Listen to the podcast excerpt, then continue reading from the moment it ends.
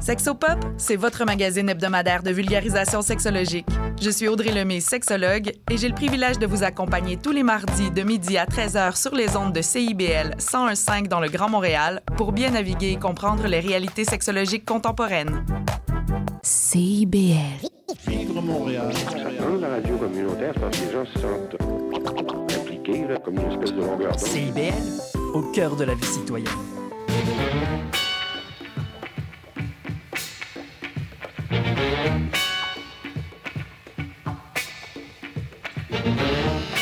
Bonjour à tous et à toutes et bienvenue à votre émission quotidienne Les Aurores Montréal. Ici David Filion et bien content de vous retrouver en ce lundi 12 juin et aujourd'hui, même si je suis content d'être avec vous, c'est un peu plate parce que c'est notre dernière semaine ensemble avant que les Aurores Montréal prennent une pause estivale. Donc on va en profiter au maximum pendant qu'on peut et avant d'aller voir quel sujet on va aborder ensemble, eh bien je voulais prendre un petit instant pour souligner une actualité qui vient tout juste d'être annoncée euh, à Montréal et malheureusement, on vient d'apprendre que la librairie SW Welsh, livre du Myland, va finalement fermer ses portes de façon définitive. On sait que la librairie est présente dans le quartier depuis une trentaine d'années et aussi 14 ans au même endroit. Et il y a deux ans, on a su que le propriétaire du commerce a dû renégocier son bail et que déjà à l'époque, il a failli fermer boutique parce que le propriétaire de l'immeuble voulait augmenter le loyer de 150 et heureusement, eh bien, M. Welch avait eu droit à un sursis de deux ans avant que le nouveau prix entre en vigueur. Et maintenant, bien, on est deux ans plus tard et Stephen Welch a avisé que non seulement il serait plus capable de payer son loyer, mais en, en fait, il allait en profiter pour tourner la page euh, en même temps et partir à la retraite. Donc, c'est pas trop tard pour aller visiter la librairie, euh, la librairie légendaire du Maryland avant qu'elle ferme. Et en plus, ben, tous les livres de l'établissement L'établissement situé au 225 5 Viateur Ouest sont vendus à 50% jusqu'au dernier jour d'ouverture qui, lui, devrait avoir lieu en juillet. Donc voilà pour ça. Et si on vient vers le centre-ville et les studios de CIBL, eh bien aujourd'hui à l'émission, on va discuter euh, en fin d'émission avec Marc-André Bélanger du regroupement des auberges du cœur du Québec. Et aujourd'hui, Marc-André vient nous expliquer comment certaines décisions parlementaires peuvent influencer la vie des jeunes. On pourra aussi s'entretenir avec notre chroniqueuse Marie-Josée Béliveau pour faire un retour sur ses chroniques euh, qu'elle nous a présentées durant l'année, mais aussi pour découvrir dans quel projet elle vient tout juste de se lancer. Et pour commencer, on va rejoindre le journaliste indépendant Francis Hébert Bernier pour voir, ben, voir que l'approche où les institutions financières euh, se fixent elles-mêmes des cibles environnementales à atteindre, c'est pas nécessairement le modèle qui va nous permettre d'atteindre socialement ben, nos, euh, nos objectifs de réduction de gaz à effet de serre. Mais avant de plonger dans notre contenu du jour, je vous propose qu'on commence notre semaine en musique avec les chercheurs d'or et Depuis que je t'aime.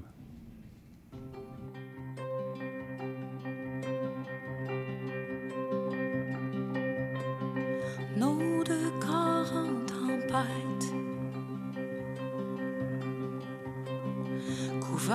de cendres et de terre, autant d'usure que de restes de fête. Au bout des années, lumière. avec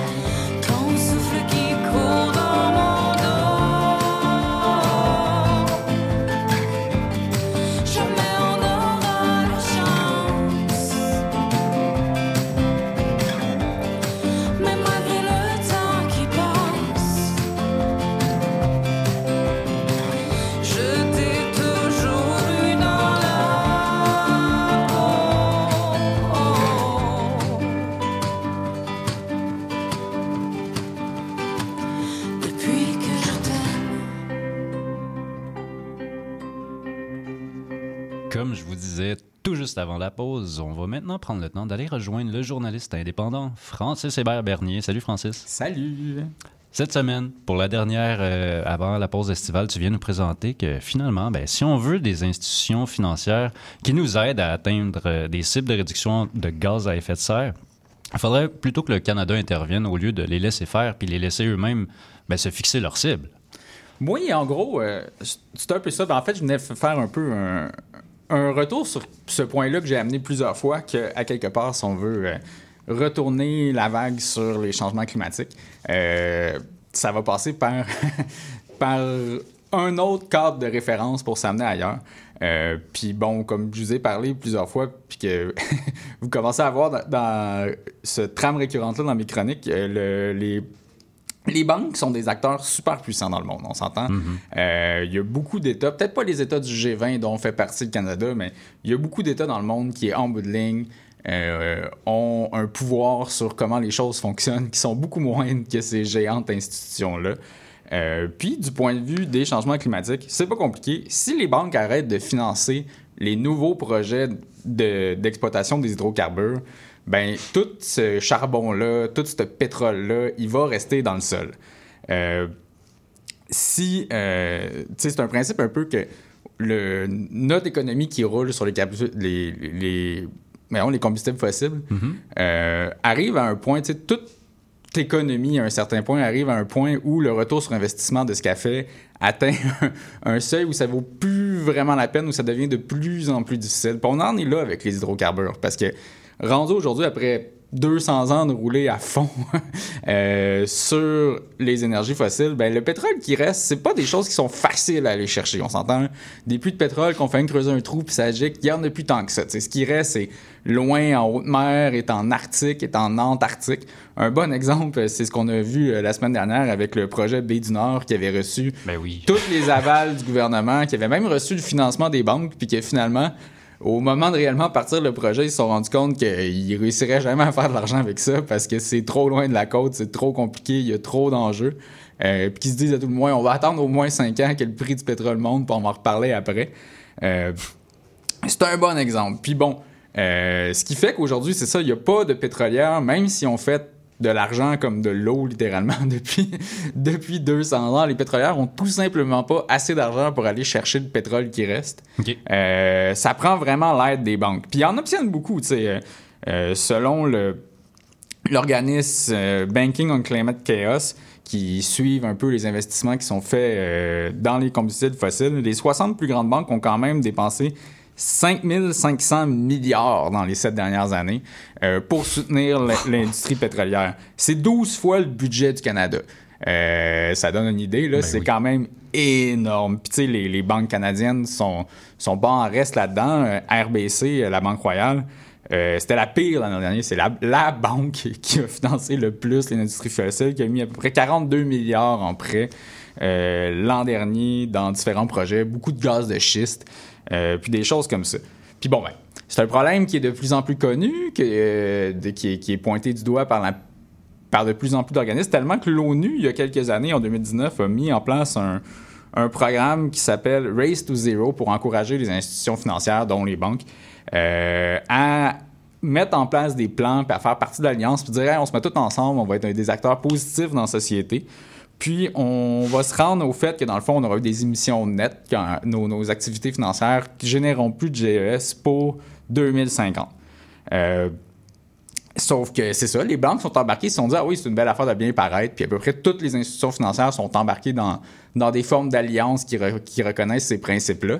Sauf que ils n'ont pas fait grand-chose. C'est- c'est- ça s'est vraiment devenu une grande campagne d'éco-blanchiment où ce qu'on se dit, on paraît bien, oui, oui, oui, on va être beau d'ici 2050, mais en bout de ligne, on continue à financer les industries pétrolières. Que ça, ça leur permet d'avoir bonne figure pour continuer ces investissements-là. Oui, oui, surtout. Puis ça leur permet de dire au gouvernement, regardez, pas besoin de nous réguler. Nous, on fait la bonne chose. On est beau, on est fin. Euh, on, on fait partie de ça. On va être beau d'ici 2050. Puis ça a duré quelques années comme ça, mais là, cet automne, l'ONU a, a réalisé que ça, ça se passait, puis a mis en place des nouveaux critères, euh, puis qui sont mis à exiger, dans le fond, des, de un, de rendre des comptes pour vrai, euh, de topper nos, les émissions associées au portefeuille des, des compagnies qui sont dedans d'ici 2025. Fait que ça arrête de grossir en 2025, puis de diminuer de moitié d'ici 2030 puis de, de fournir un plan crédible du point de vue scientifique euh, pour se rendre vraiment à zéro 2000 2050. Puis quand ils ont fait ça, ben, la plupart des banques ont dit c'est pas ça qu'on c'est pas vraiment ça qu'on voulait. Euh, puis cherche une manière dans le fond de se retirer sans trop perdre la face de ces alliances là euh, depuis cet automne. Puis, bon, euh, il y a un élément un peu particulier que- qui, qui est arrivé dernièrement. où, En fait, aux États-Unis. Euh, les républicains, en fait, les, les procureurs, euh, ceux qui entament les poursuites pour l'État, euh, des États euh, républicains aux États-Unis ont commencé à faire ce qu'on a appelé le mouvement anti-ESG. Euh, les ESG, c'est quoi? C'est, Dans le fond, c'est les critères environnementaux, sociaux et de gouvernance, qui est essentiellement des, des documents que toutes les compagnies produisent ou ce qui mettent justement les, les choses qu'ils font pour les alliances internationales qui, qui s'engagent essentiellement. Ils disent euh, voici pourquoi on est beau, puis on est fin, qu'est-ce qu'on fait pour l'environnement, mais pas juste pour l'environnement, mais aussi pour des choses comme l'inclusion au travail, euh, euh, la parité, tu sais, vraiment comment qu'on fait pour être des acteurs positifs de nos communautés, avec un paquet de critères de gestion et tout ça. euh, qui est souvent en soi des, des- des exercices assez creux. J'en lis beaucoup dans le cadre de mon travail, puis bon, souvent, euh, euh, par exemple, tout ce qui touche près de eux ou loin comme mesure environnementale, ils vont prétendre que ça les aide. Puis en tout cas, ça, sent souvent l'éco-blanchissement, puis c'est assez vide souvent comme manœuvre, mais des fois, tu sais, faut le donner, il y a quand même des, joueurs là-dedans qui le font honnêtement, puis qui euh, sont des acteurs positifs dans la société. Mais en tout cas, tout ça pour dire que les républicains se sont mis à, s'attaquer à ça. En fait, leur argumentaire, c'est de dire que quand les grandes compagnies se mettent ensemble pour se dire, hey, on se donne des, des organismes, euh, bon, des critères environnementaux communs, puis on s'organise à avoir des objectifs communs pour le futur, ben c'est de la collusion. Puis que c'est dans le fond contre la loi, les lois sur la concurrence. Donc, vous n'avez pas le droit de faire ça. Euh, puis on commençait à menacer, par exemple, les banques de dire si vous appliquez ces critères-là, si vous faites partie de ces alliances-là, ben vous pourrez plus faire affaire dans notre État ou on va carrément vous poursuivre pour euh, euh, vous imposer des amendes. Euh, la- euh, ouais. En, en gros, là, ça veut dire qu'avoir une vision commune, euh, unanime sur qu'est-ce qu'il faut faire pour l'environnement, eux, ils voient ça comme une collision puis quelque chose qu'il faut complètement euh, mettre de côté. Ouais, exactement. Mais tu sais, c'est une manœuvre pour essayer de. Se défaire. euh, de parce que bon tout est rendu extrêmement politisé aux États-Unis c'est une manière d'essayer de, de mettre des bâtons dans les roues de des réformes environnementales des démocrates entre autres puis de ralentir l'effet des compagnies mais euh, puis surtout ben ça l'a donné aux banques puis aux compagnies d'assurance puis aux gestionnaires de portefeuille une excuse pour se sortir des promesses environnementales qu'ils avaient fait quand, dans le fond, ils pensaient que ça serait juste des belles affaires qui n'auraient pas beaucoup d'impact. Euh, sauf que, euh, à quelque part, ça va peut-être être une bonne nouvelle. Peut-être que, justement, ce mouvement-là qui essaie de briser euh, l'action positive des compagnies va peut-être virer par être quelque chose. Parce que ce genre de manœuvre-là, faire des alliances, dire que par nous-mêmes, on va réussir à régler nos impacts et tout ça, euh, c'est quelque chose que les industries font constamment. Euh, c'est ce que l'industrie du tabac avait fait quand elle avait commencé à être dans l'eau chaude. C'est ce que euh, l'industrie des produits chimiques fait depuis peu près le milieu des années 90 pour essayer de- d'empêcher la régulation d'empêcher qu'on qu'on change un peu les processus. D'ailleurs, euh, euh, avec les produits chimiques, la, la- la loi qui vient un peu changer le modèle a fini par arriver cette année. Euh, puis c'est un processus qui avait commencé à peu près au début des années 2000, fin des années 90. tu sais. Euh, Quand même. c'est souvent comme ça que ça se passe, parce qu'on commence par dire, OK, les, les- les compagnies qui ont des actions qui sont pas positives pour euh, la société, on vous donne une chance, faites votre affaire. Euh, Montrez-nous que vous êtes des bons joueurs. Exactement. Puis bon, il, il- il se régule un peu même. Puis bon, au bout de 10, 12 ans, on est comme, bon, il n'y a aucun effet. On commence à essayer de défaire ça.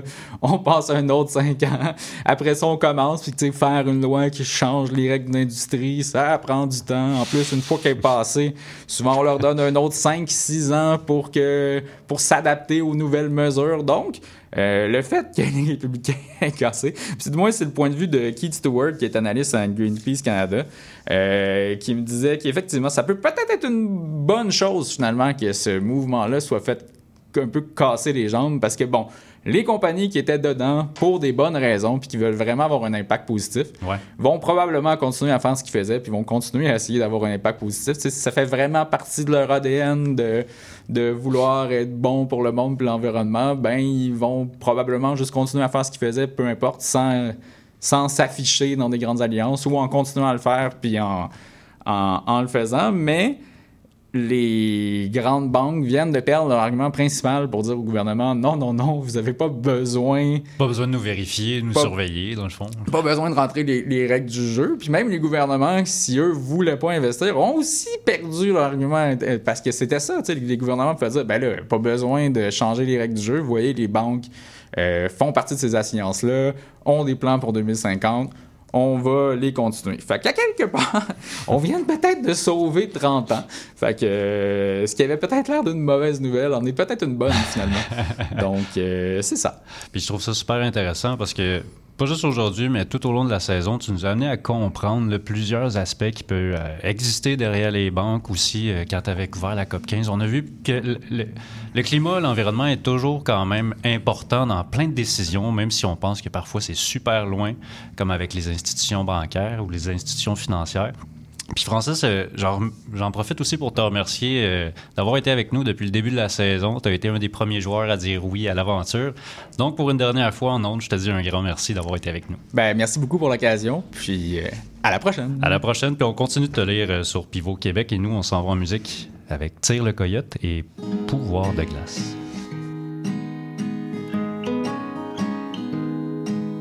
J'ai connu tous les débordements, ceux qui vous arrachent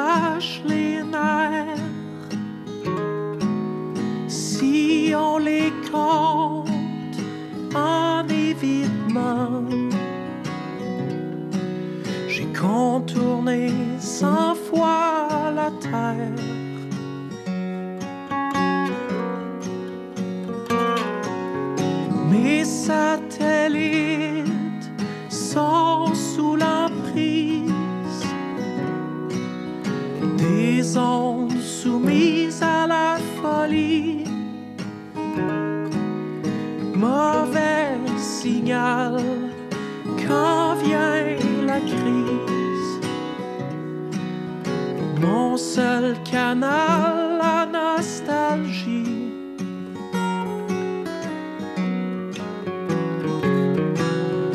Je veux faire fondre ton absence.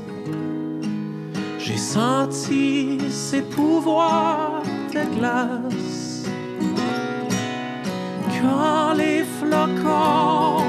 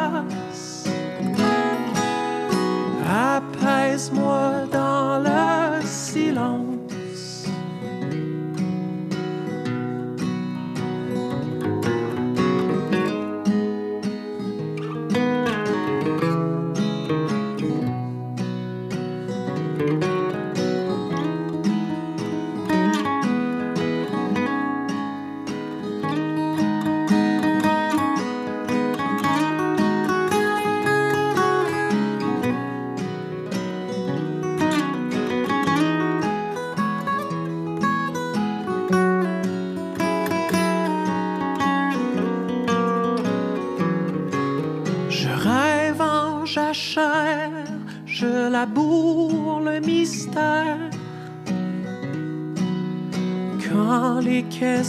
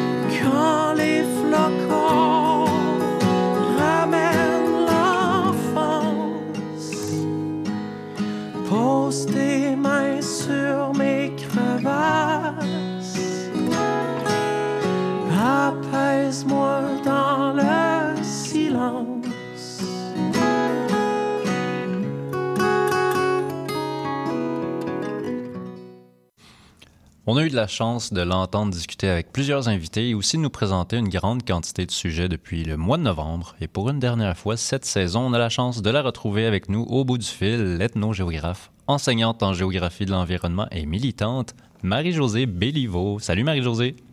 Allô, David, ça va bien? Oui, merci et toi? Oui, un peu euh, contente de t'entendre et en même temps mélancolique que ce soit la dernière de la saison. Mélancolique, puis en plus aujourd'hui, t'es pas en studio avec nous parce que ben t'as pris la route, puis t'as pris la route pour un, un projet personnel que tu voulais nous présenter en premier temps.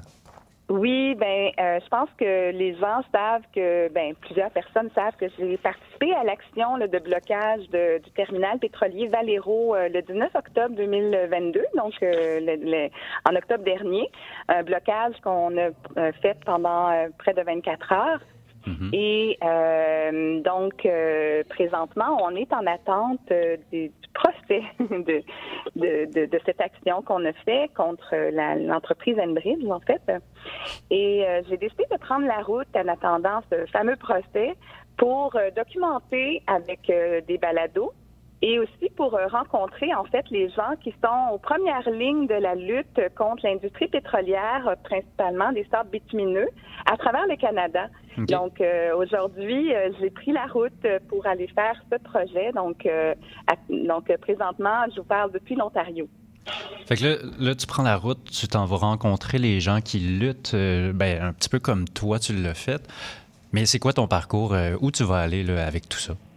Alors, euh, je commence par le Michigan parce que là, il y a eu euh, en 2010 le plus grand euh, déversement euh, pétrolier euh, fait par l'entreprise Enbridge en Amérique du Nord euh, dans la rivière Kalamazoo.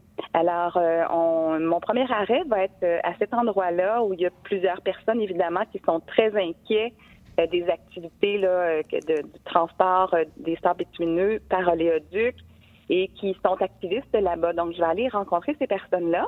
Euh, D'ailleurs, euh, le, le prochain anniversaire de ce grand déversement, malheureusement un triste anniversaire, c'est le 25 juillet prochain. OK. Alors, euh, je, vais- je, je vais les rencontrer là, donc dans les prochains jours. Euh, puis, euh, mes premières entrevues vont être avec ces gens-là. Donc, je commence au Michigan. Après, je fais le nord des États-Unis en suivant la route des pipelines des sables bitumineux. Euh, notamment, je vais m'arrêter à Standing Rock, qui est aussi un endroit mémorable de la lutte euh, autochtone contre l'industrie pétrolière et pour la protection de l'eau potable. Mhm. Et après, je vais aller vers Vancouver et revenir euh, par le, le Canada. Donc, les prairies. Et je pense de m'arrêter aussi, euh, notamment à Wet'suwet'en, qui est un endroit vraiment aussi très important dans la lutte autochtone contre les pipelines. Euh, puis, euh, à Fort McMurray, là où, en fait, on retrouve l'industrie des sables bitumineux, avec l'exploitation, comme telle. OK. Fait que c'est ça, c'est un bon trajet quand même que tu vas faire, le Michigan, nord des États-Unis, Vancouver, les prairies. Après, tu reviens vers le Québec. Puis avec tout ça, tu veux faire un projet de balado. C'est bien ça? Oui, c'est bien ça. Donc, euh, mon objectif, c'est vraiment de rencontrer les gens aux premières lignes de euh, la mobilisation contre euh, l'exploitation des sables bitumineux un peu partout et le Mhm. transport des sables bitumineux, de ce pétrole, en fait, qui est le plus, le plus polluant au monde. Et puis, euh, de les rencontrer, voir comment ils se mobilisent, puis aussi qu'est-ce qui protège, surtout, l'eau potable, le, climat. Donc, parler avec eux, discuter de leur mode de, de mobilisation. Puis c'est aussi une réflexion personnelle que je veux faire parce qu'étant Mhm. activiste, je veux aussi euh, savoir un peu, euh, où, en- où on en est dans la lutte, parce que on lutte, moi, ça fait comme 20 ans que je suis dans la lutte euh, écologiste.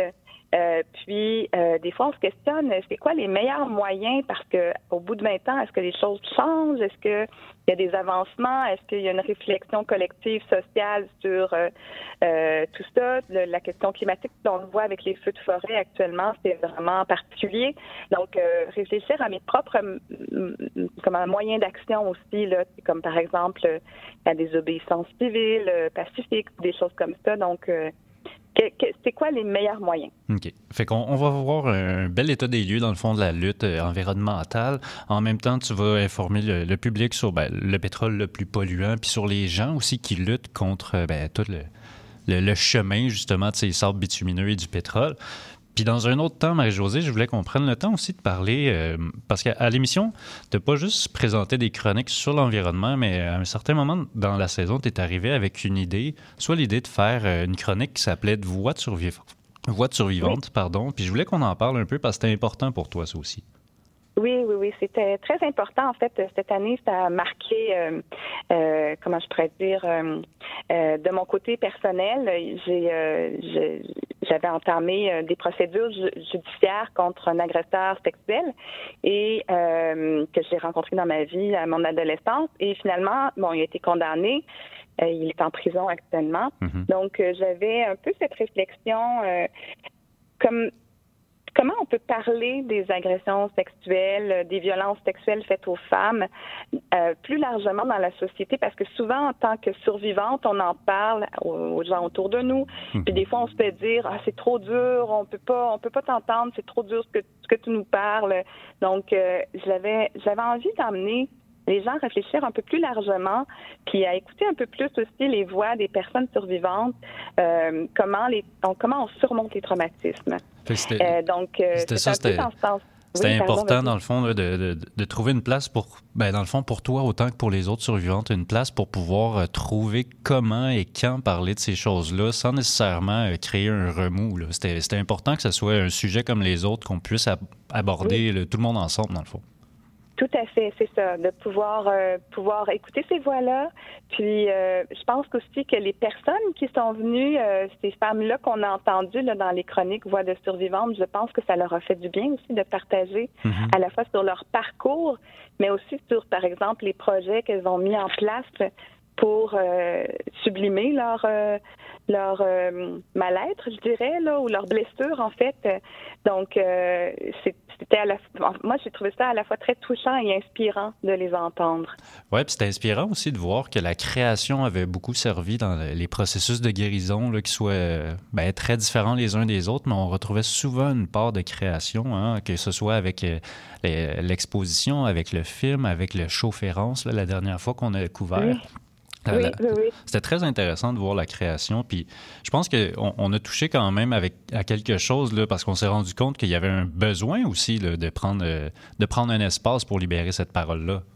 Effectivement, puis ce que je trouve extraordinaire, c'est comment chaque euh, femme qu'on a entendue reflète bien justement le nom de la chronique, Voix de survivante, parce Mhm. que à travers la blessure, elle, elle- leur guérison se passait en prenant la- une voix très particulière dans chacun chacun des cas. C'est comme tu disais, la show conférence, euh, la- la- le film, donc ou euh, documentaire, donc euh, ou le projet euh, plus euh, art- euh, artistique.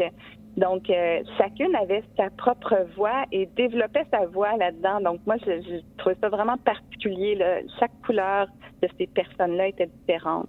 Puis pour les personnes qui connaissent pas beaucoup cet univers-là, toi, dans le fond, euh, ce que tu as voulu souligner aussi, c'est que c'est difficile d'avoir un espace comme on a réussi à faire euh, pour ben, débloquer la parole, débloquer la conversation, puis le faire quand même assez librement. Oui, puis ça venait aussi, euh, tout de suite après avoir eu cette idée de chronique, j'ai parlé avec Caroline Pierret-Pearson, qu'on a eu, donc la première qui Oui. est venue comme intervenante dans la chronique, et qui euh, fait un documentaire, et elle me disait à quel point c'était difficile de faire voir son documentaire à l'extérieur des cercles de femmes survivantes, alors que cette voix-là qu'on entend dans le documentaire, ces femmes-là qu'on voit, euh, je veux dire, toute la société aurait avantage à écouter ces voix-là. Donc, euh, l'objectif, c'était justement, de, de, à travers la chronique, d'aller plus largement que juste les cercles euh, plus restreints de groupes de femmes, par exemple. Mhm. C'est intéressant parce qu'en tout cas, moi, moi je trouve que ben, ça, on, a eu un bel écho avec ça, justement. Les conversations qui ont été portées, moi, ça a ouvert beaucoup de réflexions. Puis je pense que c'est un avantage qu'on a eu d'avoir cette chronique-là à, l'émission. Ça a permis beaucoup de choses à tout le monde.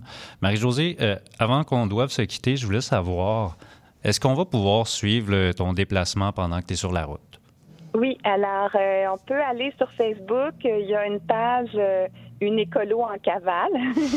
Donc, c'est le nom du balado et de mon projet. Les balados seront pas prêts tout de suite parce que, étant en cavale, vous comprenez que ça va être difficile pour moi de faire le montage. Mhm. Alors, le montage, on va attendre un peu, mais je vais donner régulièrement des nouvelles sur la page Une écolo en cavale ou encore les gens peuvent aller sur ma page professionnelle là, qui est Marie-Jo Béliveau sur Facebook. Euh, puis, euh, je vais être sur Instagram aussi, Marie-Josée Béliveau, on peut me trouver, ou Marie-Jo Béliveau, là, facilement. Puis, euh, moi aussi, avant de te quitter, euh, par exemple, David, je voulais particulièrement te remercier, puis remercier l'équipe qui ont été très ouverts euh, à, ben, évidemment, aux chroniques environnementales, mais aussi à cette chronique-là, cette expérimentation là, de voix de survivante, puis euh, aussi avec euh, votre manière très... ben, dans ton animation, très ouvert, très euh, euh, sensible. Alors, merci euh, beaucoup, beaucoup. Ben, ça me fait plaisir, puis je pense qu'au nom de toute l'équipe, je peux te dire, c'est nous qui te remercions, puis on a, on a grandement apprécié travailler avec toi, te côtoyer, puis découvrir tous les sujets que tu es venu nous, nous présenter, autant les voies de survivantes que les sujets environnementaux. Fait que Marie-Josée, je te remercie encore pour ta participation à l'émission. Merci. Merci. Puis, euh, donc, euh, suivez-moi sur euh, Facebook. Parfait. Donc, on suit ça. Un- Une écolo en cavale où on va trouver Marie-Josée Béliveau sur Facebook, Instagram. Et nous, on se quitte en musique. On va aller écouter Éric Goulet. Bonne journée. Bonne journée.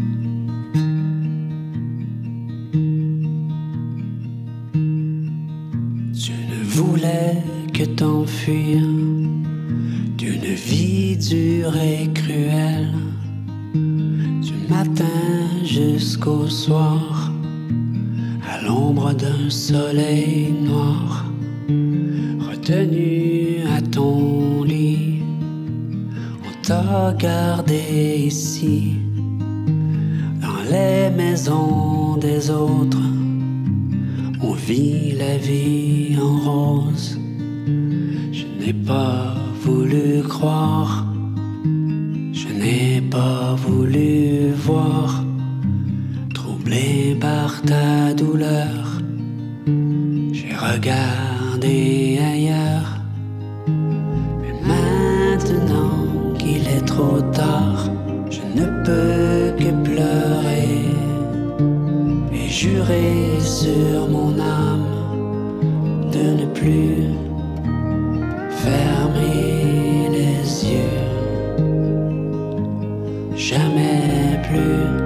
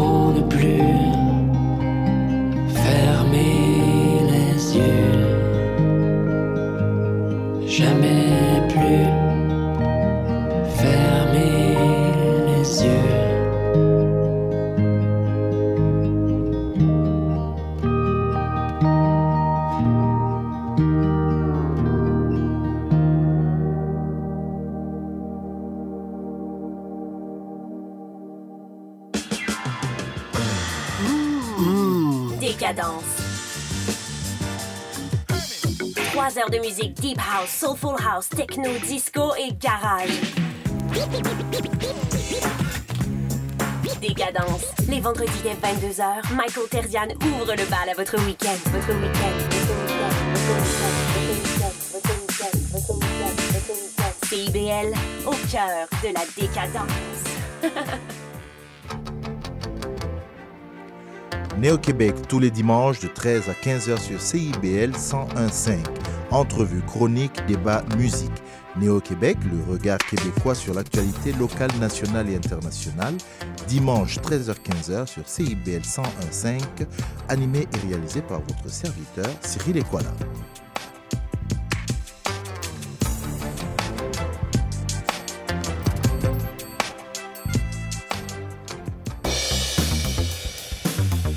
Ici Yvan Bugeaud de l'émission Folie douce. Expert généraliste en santé mentale depuis 1991, Folie douce repousse les préjugés et tabous.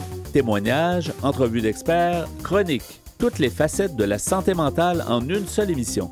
Folie douce est le rendez-vous radiophonique révélant le vrai visage de la santé mentale. Lundi matin, 11h à CIBL 1015 Montréal. CIBL.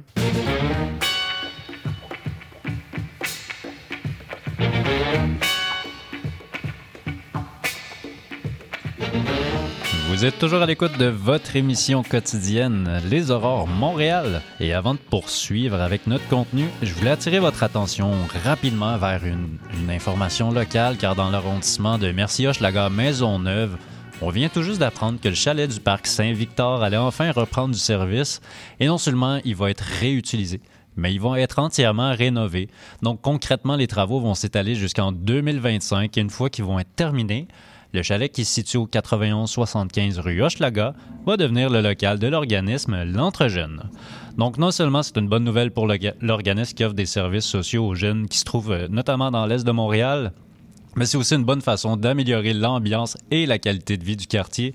Parce que même si le chalet du Parc Saint-Victor existe depuis 1970, ça fait déjà plusieurs années, voire décennies qu'il est laissé à l'abandon et qu'il devient de plus en plus délabré. Donc, on parle d'un projet quand même important où on va agrandir et rénover le, parc du chalet, le- en fait, le chalet du parc Saint-Victor. L'organisme L'Entre-Jeunes va s'y installer. On va aussi voir l'aménagement de jeux d'eau pour les plus jeunes. Et aussi, on souhaite y développer un pôle de location d'équipement.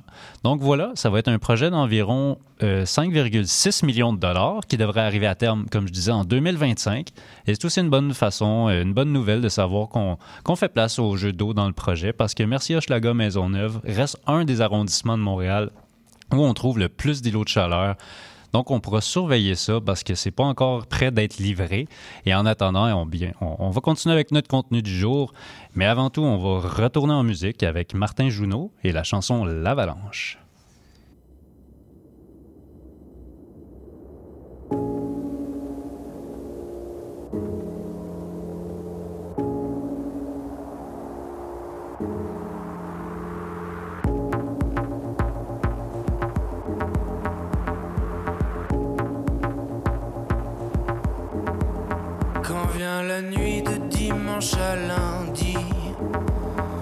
Je trace des axes de symétrie.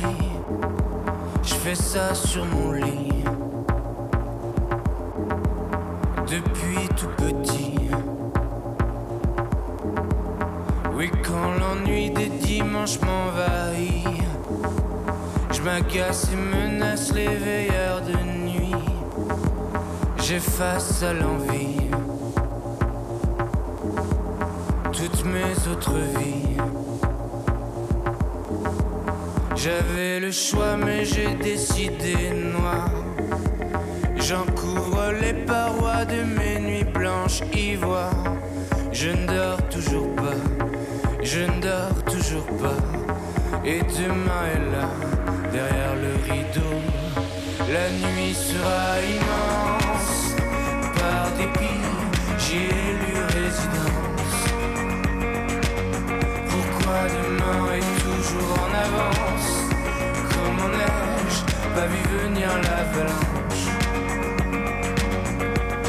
La nuit sera immense. Par dépit, j'ai eu résidence. Pourquoi demain est toujours en avance? Comment n'ai-je pas vu venir la fin?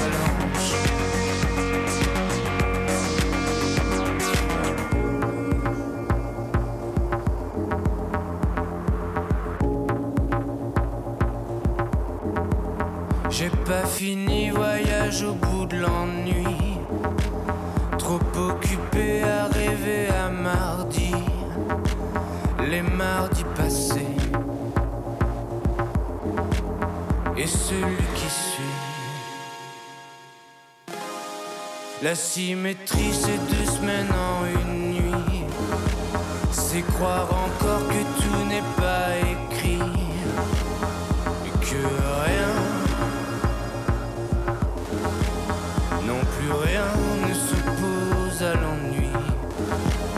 J'ai fait le choix, j'aurai des idées noires. J'en couvre les parois de mes nuits blanches ivoires. Je ne dors toujours pas, je ne dors toujours pas. Et demain.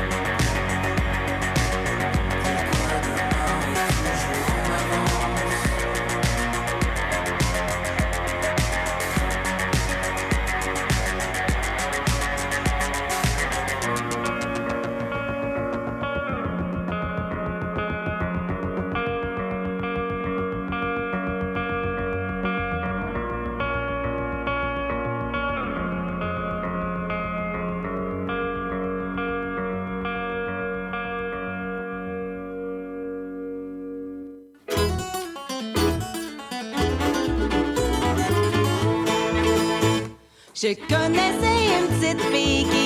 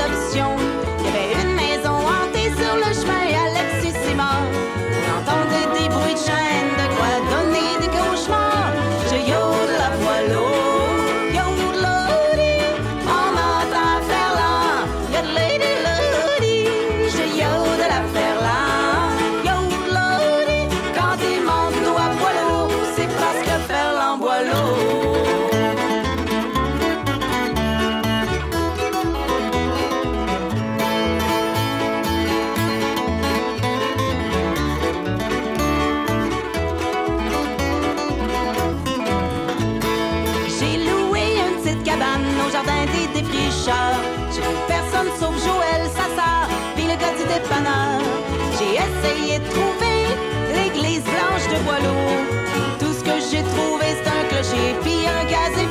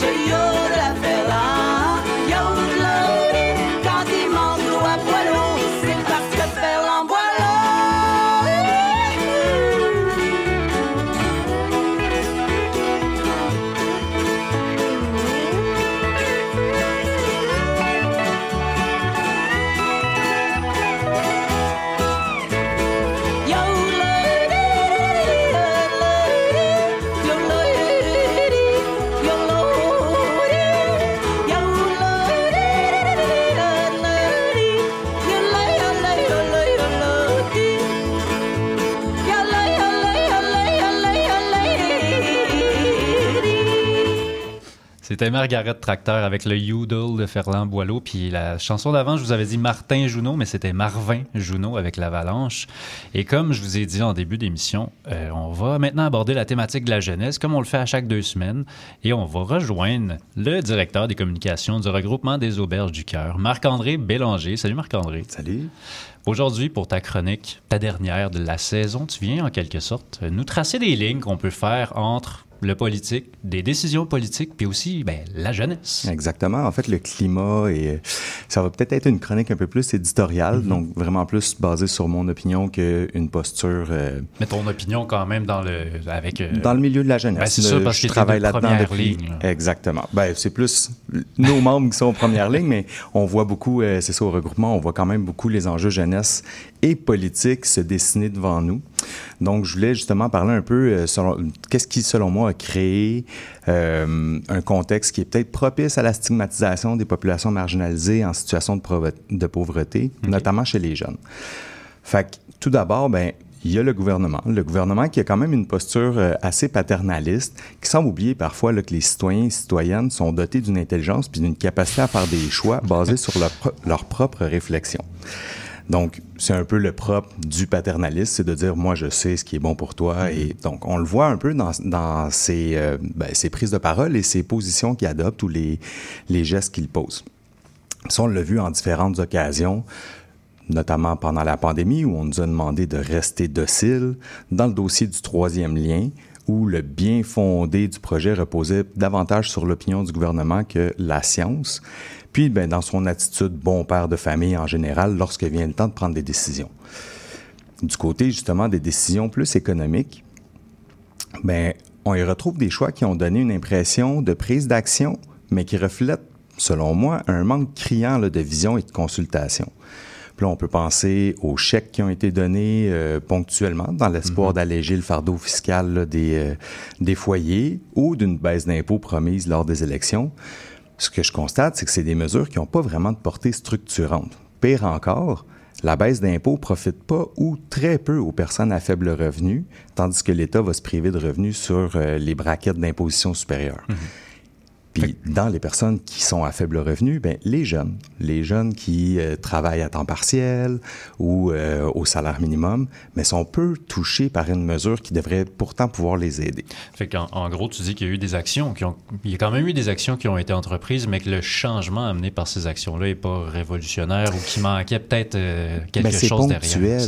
Donc, tu sais, euh, oui, la baisse d'impôt, elle, elle reste, mais son effet est peu structurant sur les populations euh, qui sont justement, tu sais, euh, en situation de plus grande pauvreté ou de précarité.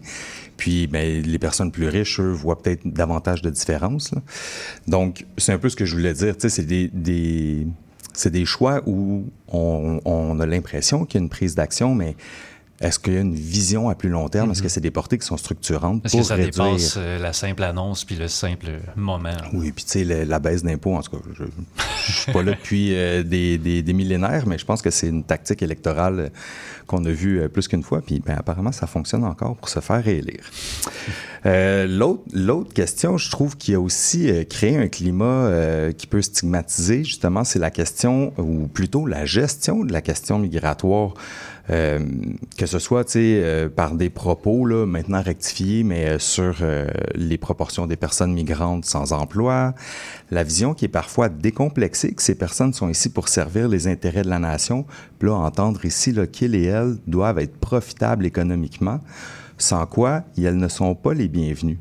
L'entêtement aussi à croire que le français, c'est la planche de salut d'une société riche de son monde, ou inversement que le fait français est menacé par la langue maternelle des personnes migrantes. Donc, on, on stigmatise beaucoup les personnes euh, justement migrantes. Euh, dans la dernière année, il y a eu quand même beaucoup d'événements, notamment le chemin Roxham, euh, la question euh, des seuils migratoires, où le gouvernement a encore reculé sur sa position initiale, mais même s'il recule, le fait qu'on ait eu cette discussion, parfois, ça vient polariser des, des, des positions, puis ça vient justement stigmatiser des personnes. Quand que le, c'était le ministre euh, de l'Emploi et de la Solidarité sociale avait dit que, tu sais, je, me rappelle pas du pourcentage, mais il me semble que c'était 80%. 80 c'est ça, que 80 des, pourcents- euh, 80 des personnes immigrantes ne travaillaient pas, mais ça vient euh, polariser l'opinion des personnes, notamment ceux qui sont déjà euh, peut-être de ce côté-là, dire ah, tu sais, euh, ils viennent ici, travaillent pas. euh, bon, le, le discours Mais ça, comme ça ça. favorise un peu l'ambiance que tu pointais du doigt tantôt, là, qui s'est installée là, pendant les, ben, avec certains gestes et faits politiques. Ouais, ça, ça contribue en fait à créer un climat autour, euh, autour de ces personnes, mais plus, plus largement, je pense que ça contribue à les stigmatiser. Puis, ben, dans ce climat-là, on ajoute là, des réformes, des projets de loi déposés lors de la dernière session parlementaire qui me laissent ben, au bas mot intrigué. C'est d'ailleurs cette fin de session parlementaire là, qui m'a qui m'a dit ouais, ben pour une dernière chronique, je pense qu'on va y aller avec un petit édito sur politique et jeunesse. Donc, ben, de ce que moi j'ai retenu là, de cette dernière session, elle s'est conclue avec une hausse de salaire imposante ou importante des députés, mais surtout qui est passée en vitesse malgré l'impopularité de la proposition. T'sais, Il y a eu des désaccords, il y a des, des euh, personnes politiques, là, deux partis notamment, qui, qui se sont opposés, mais ça a quand même passé. Il y a une réforme de la santé là, qui, qui va euh, être probablement adoptée au retour là, en septembre, qui, une fois de plus, adopte une logique entrepreneuriale parce qu'on souhaite un, un système de santé et de services sociaux plus performant, entre guillemets, sans, pour être, pour, sans être pour autant plus humain. Donc, une réforme tellement imposante que l'on en découvre encore des pans, notamment là, pour les organismes communautaires, qui peuvent surprendre.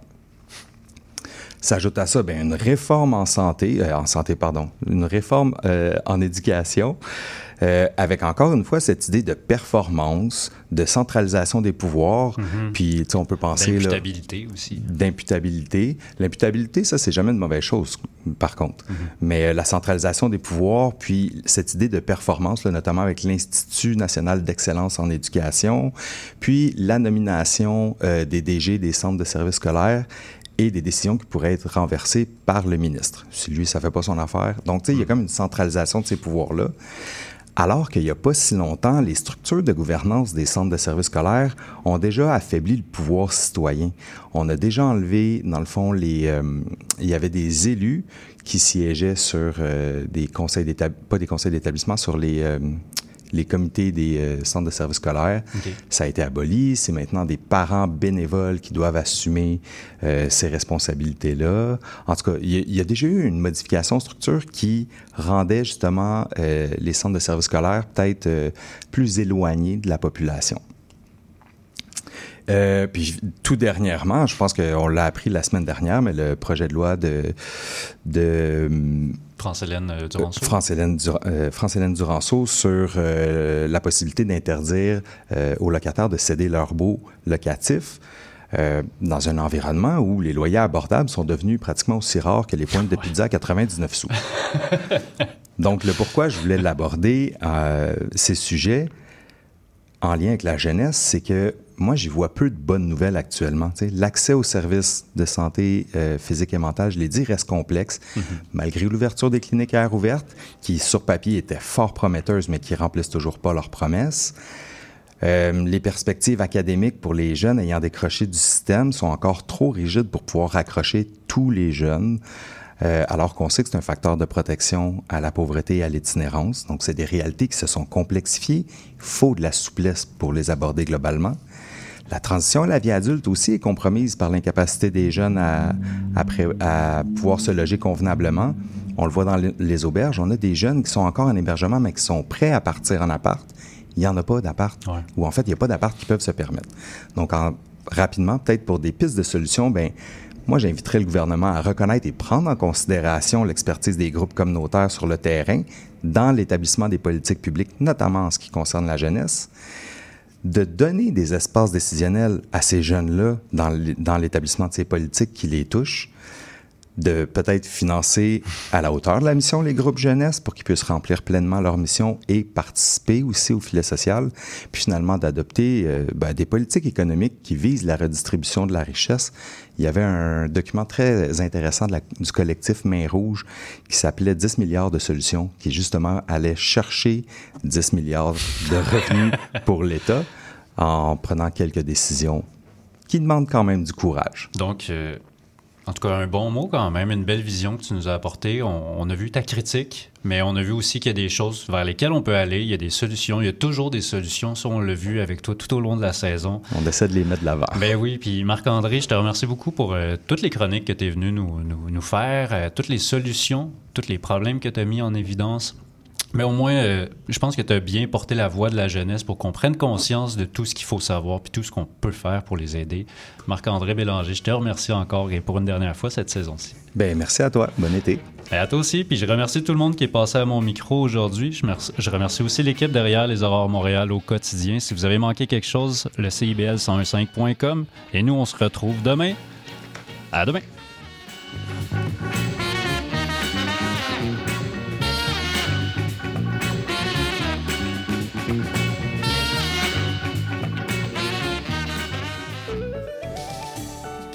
Maude Desbois.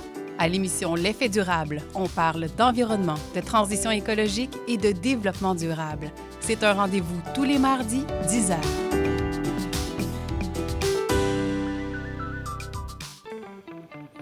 Intention Inc., c'est la célébration de l'entrepreneuriat sous toutes ses formes. Sophia Zito et moi-même, François Morin, allons à la rencontre des secrets les mieux gardés du Québec les jeudis de midi à 13h. De Bamako à la Havane, du Nil au Mississippi, des bords du Saint-Laurent aux plages de Bahia, retrouvez-moi, Leila, pour une sélection qui traverse les frontières. Un voyage au rythme d'innombrables styles musicaux pour un dépaysement garanti. Laissez-vous porter. Escale, c'est tous les samedis à 9h et en rediffusion les mardis à 11h sur CBL 101.5.